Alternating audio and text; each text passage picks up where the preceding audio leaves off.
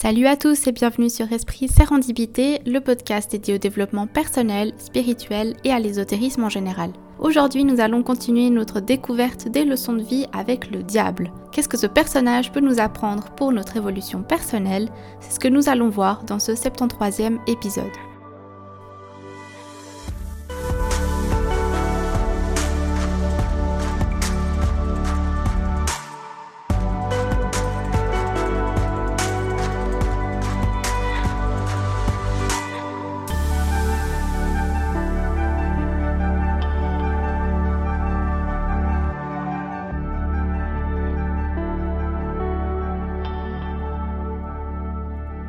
Bienvenue dans ce 73e épisode, j'espère que vous allez bien. Aujourd'hui, on se retrouve pour la suite de la série des leçons de vie avec la carte du diable. Je rappelle que vous n'avez pas besoin de connaître ou d'utiliser le tarot pour écouter cet épisode.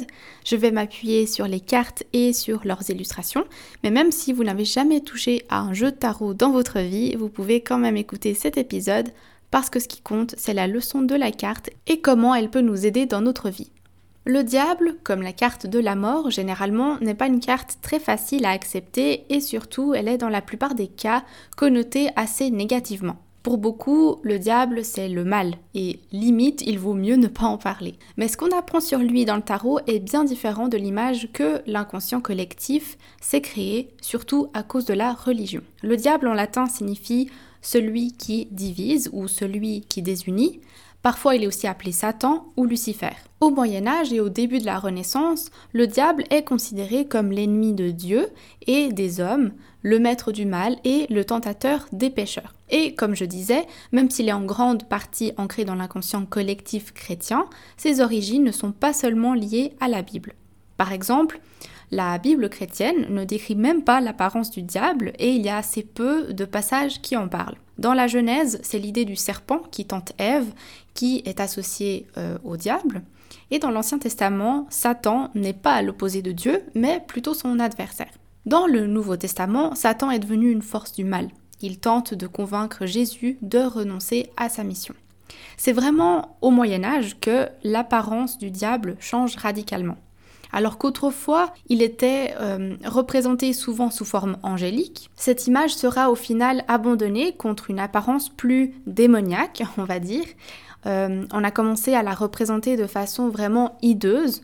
Son corps ressemblait à celui d'une bête, avec une queue, de longues oreilles, des griffes ou encore des sabots. La représentation du diable avec des traits d'animaux peut en partie être attribuée euh, à des influences de religions antérieures. Par exemple, il y a Lilith, qu'on retrouve dans des textes babyloniens anciens, qui euh, est considéré comme un démon féminin qui séduit les hommes. Dans la tradition juive, Lilith est présentée comme la première femme d'Adam avant Ève. À mesure que le christianisme prenait racine dans le monde romain, eh bien on a commencé à rejeter les dieux païens qu'on considérait comme des esprits diaboliques. L'Enfer de Dante, qui est l'une des œuvres littéraires les plus connues de l'histoire, qui a été publiée au début du XIVe siècle, reflète aussi très bien l'image du diable. Du côté de la religion, l'idée du diable a également changé pendant cette période. Son rôle au début du Moyen Âge ressemblait beaucoup à son rôle dans l'Ancien Testament, c'est-à-dire qu'il était un adversaire, mais pas un ennemi actif. Pendant le Moyen Âge, Satan a évolué en une force agressive et maligne visant à tourmenter autant d'âmes humaines que possible. Et c'est au XIVe siècle que la peur du diable a vraiment euh, augmenté en Europe, qui traversait une période très sombre marquée par la peste noire, la famine et la guerre. D'ailleurs, les chasses aux sorcières se multipliaient à cette époque. L'Église croyait que le diable cherchait des femmes comme messagères terrestres. Euh, il croyait que les sorcières signaient des pactes avec le diable et tout ça. D'ailleurs, si toute cette partie de l'histoire vous intéresse, sachez que j'ai créé un épisode là-dessus, il sera en barre de description. En tout cas, à cette époque de l'histoire européenne, le diable n'était pas juste une force passive, Satan était présent dans le monde et il recrutait des âmes pour pouvoir œuvrer sur Terre. Au niveau des représentations du diable, l'un des portraits les plus connus et peut-être même le plus célèbre, je dirais, est celui du poète John Milton dans son poème Paradis perdu, qui a été publié pour la première fois en 1667. Et ce poème raconte la chute d'un ange, Lucifer, qui se rebelle contre le Créateur et qui devient Satan. Dans le tarot, le diable est représenté sous diverses formes. Certaines fois, on le voit comme un personnage ailé, mi-homme, mi-bête. Il tient parfois dans sa main un flambeau. Ce flambeau, il éclaire l'obscurité autour de lui. Lucifer, c'est un nom latin qui signifie le porteur de lumière. Il va donc éclairer ce qui est caché dans les profondeurs. Le diable révèle les secrets et les désirs. Il exprime le monde des instincts. Si vous n'avez pas vu l'épisode précédent, l'épisode 72 sur le shadow work, le travail de l'ombre, je vous le conseille également parce que j'y faisais justement un parallèle avec cette carte du diable. C'est réellement l'archétype qui va venir éclairer nos parties cachées, tous nos côtés moins glorieux. Et c'est pour ça qu'on l'aime pas forcément, parce qu'il fait ressortir tout ce qui n'est pas beau à voir. Nos tendances un peu bizarres, nos désirs enfouis, qui ne sont pas très bien acceptés par la société. Toujours dans les illustrations, on peut voir qu'il est représenté avec deux personnages attachés, un homme et une femme. Le diable a des ailes de chauve-souris et un pentacle inversé sur la tête qui va euh, symboliser le côté occulte et noir de l'ésotérisme et de la magie. Le diable nous parle de tout ce qui peut enchaîner l'homme et empêcher sa réalisation, les peurs, les addictions, euh, le matérialisme. Cet archétype rappelle que même si, oui, les conditions extérieures peuvent nous mener à l'échec, c'est aussi en soi qu'il faut combattre les pensées limitantes, euh, les peurs, les blocages, les schémas répétitifs pour avancer dans la vie et se réaliser.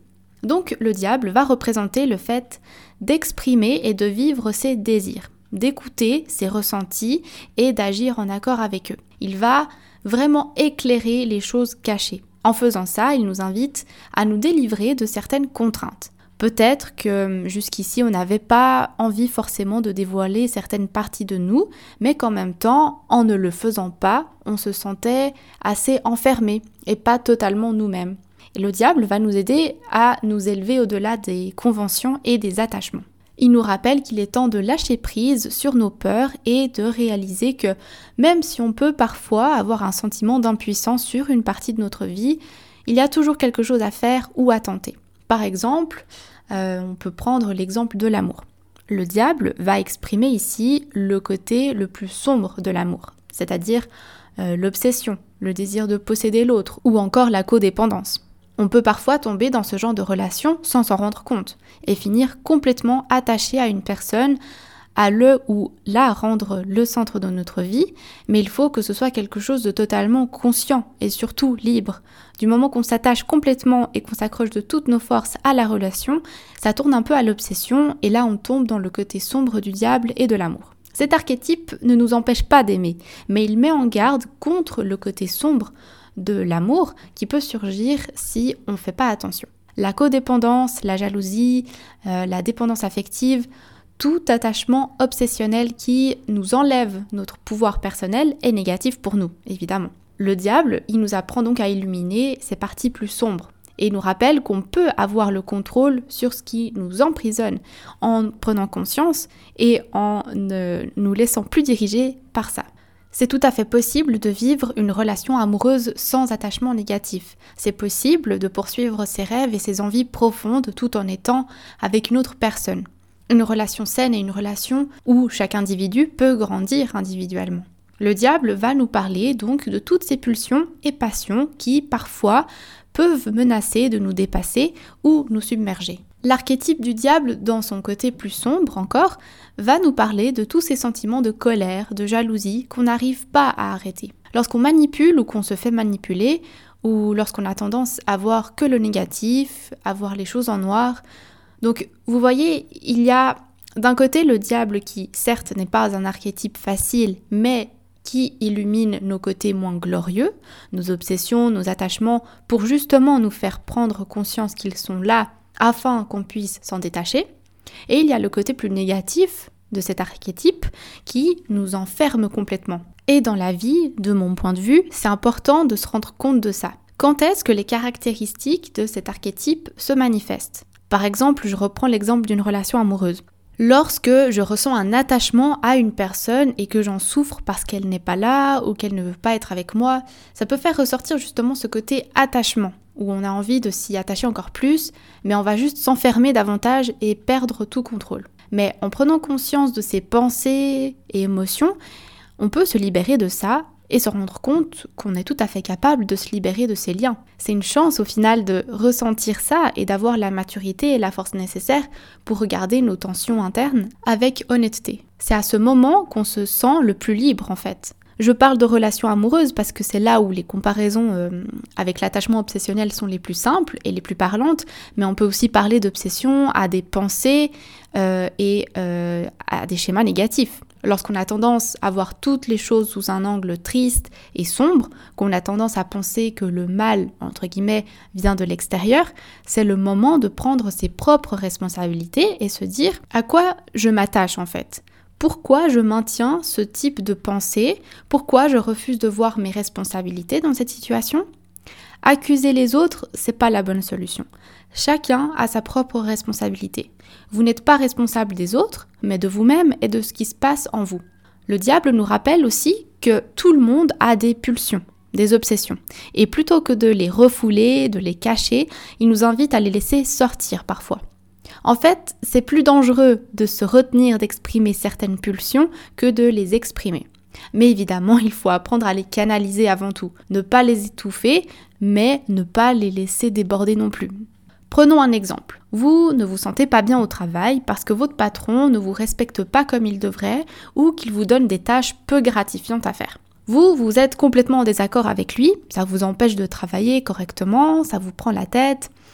Et là, vous avez le choix de laisser sortir votre frustration et colère de manière canalisée, évidemment, et de dire les choses, ou alors de laisser la frustration s'accumuler pour ensuite exploser en quittant votre travail, en démissionnant, etc. L'archétype du diable ici nous conseillera d'accepter notre colère et de ne pas s'y attacher ni de s'enfermer. De ne pas dire c'est pas ma faute, mais plutôt de prendre ses responsabilités et d'agir.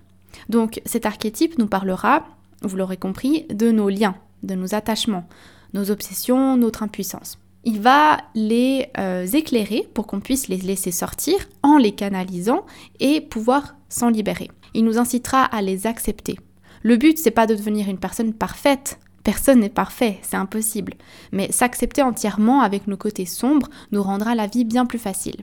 Au niveau des personnages euh, qui me font penser à la carte du diable, je vais déjà vous parler de deux séries parce que vous avez très certainement vu l'une d'entre elles. Tout d'abord, la série Lucifer. Pour ceux qui ont déjà vu cette série, vous connaissez déjà l'histoire, mais pour les personnes qui n'en ont jamais entendu parler, euh, cette série est d'ailleurs en fait disponible sur Netflix si jamais. Euh, elle raconte l'histoire de Lucifer Morningstar qui est fatigué de régner sur les enfers. Alors il décide de venir sur Terre et de s'installer à Los Angeles où il ouvre sa boîte de nuit. Et ce qui est intéressant avec lui, c'est qu'il a le don de contraindre les gens à révéler leurs désirs les plus profonds en les regardant et en discutant tranquillement avec eux. Ils se mettent à parler, parler, parler et à dévoiler des désirs qu'ils ont cachés. Parfois des obsessions, parfois des choses pas très jolies jolies. Et justement, ça correspond parfaitement à l'archétype du diable, qui est finalement celui qui éclaire nos pulsions, nos désirs cachés, et qui nous pousse à euh, les regarder en face, en fait, et à les faire sortir.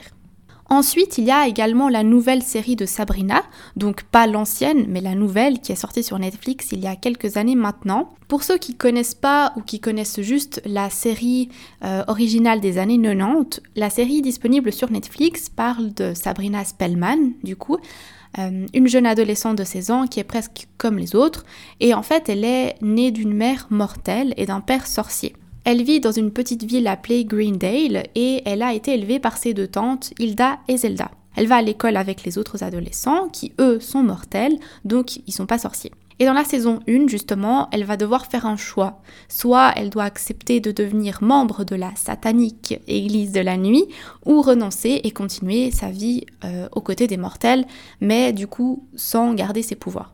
Et en fait, durant toute la série, elle va faire face à des forces maléfiques et rencontrer à plusieurs reprises Satan, évidemment.